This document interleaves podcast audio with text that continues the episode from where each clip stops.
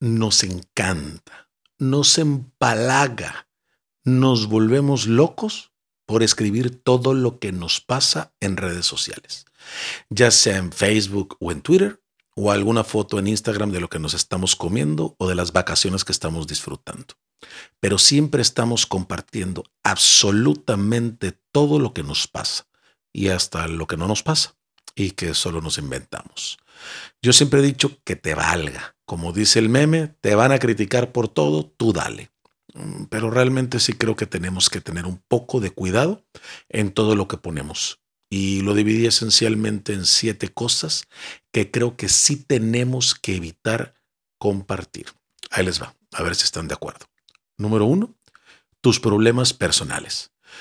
Compartir tus problemas personales puede pues, ayudarte a sentirte mejor como que te desahogas, pero nunca es una buena idea. La gente rara vez te va a dar un buen consejo. Y lo que es peor, podrán utilizar este nuevo conocimiento en tu contra. Y de paso, pues la mayoría solamente lo va a usar para chismear de ti o para compadecerte, pero no en muy buenos términos que digamos. Ahora, si los vas a comentar, pues también avísenos el desenlace, ¿no? Porque luego nada más nos dejan con la preocupación. Dos, tus problemas familiares y o de pareja. Los problemas familiares y de pareja son asuntos que siempre deben de mantenerse en privado. Dicen que la ropa sucia se lava en casa. Nada que venga de fuera debe influir en tus decisiones cuando se trata de cosas tan importantes en tu vida. Todo mundo va a opinar, pero nadie sabe realmente lo que está pasando. Además, como siempre pasa, lo más seguro es que tú te contentes con tu pareja y uno pues ya se quedó acá con el resentimiento y odiándolo, ¿no? Y siendo justos, en toda pelea entre dos, siempre hay tres versiones. La tuya, la del otro y la verdad. Tres, tus planes. Si quieres que tus planes tengan éxito, manténlos en privado hasta que ya hayan tenido éxito y entonces ya los presumes. La gente se alimenta de la esperanza de que no tengas una vida mejor que ellos. Qué triste. No necesitas esa negatividad en tu vida. Recuerda lo que siempre he dicho. Ellos no quieren lo que tú tienes. Simplemente no quieren que tú lo consigas. Cuatro, dinero. Cuánto dinero tienes o no tienes no es asunto de nadie más, menos si es mentira. Cuanto menos sepa la gente sobre este detalle tan personal de tu vida es mejor, sobre todo en el trabajo. Ah, y si debes dinero a alguien, por favor, hay que tener tantita madre. De verdad, se siente muy feo que alguien te deba dinero y los ves de viaje o en conciertos o presumiendo salidas y a ti no te han abonado ni de palabra. Número 5. Tus ambiciones.